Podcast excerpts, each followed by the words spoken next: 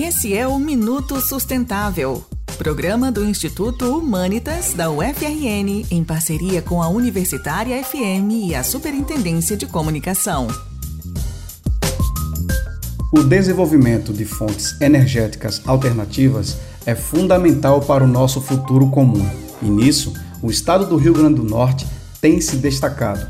Somos responsáveis por 10% de toda a energia eólica produzida no Brasil, sendo o estado que mais produz esse tipo de energia no país.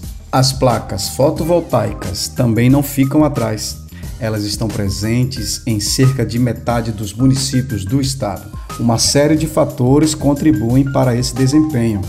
O doutor e professor de física da UFRN, David Mendes, esclarece que a nossa região é privilegiada por ventos constantes, o que facilita estimar com certa precisão o potencial energético que essa fonte gera, isto no caso da energia eólica.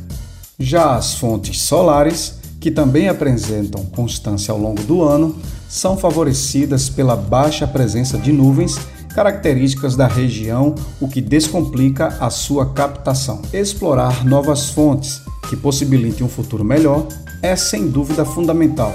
Isto é possível com pesquisas e apoio público e ou privado. Defender a ciência é defender uma vida que se sustente.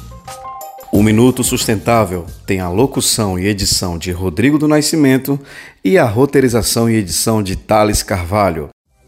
Esse foi o Minuto Sustentável, programa do Instituto Humanitas da UFRN, em parceria com a Universitária FM e a Superintendência de Comunicação.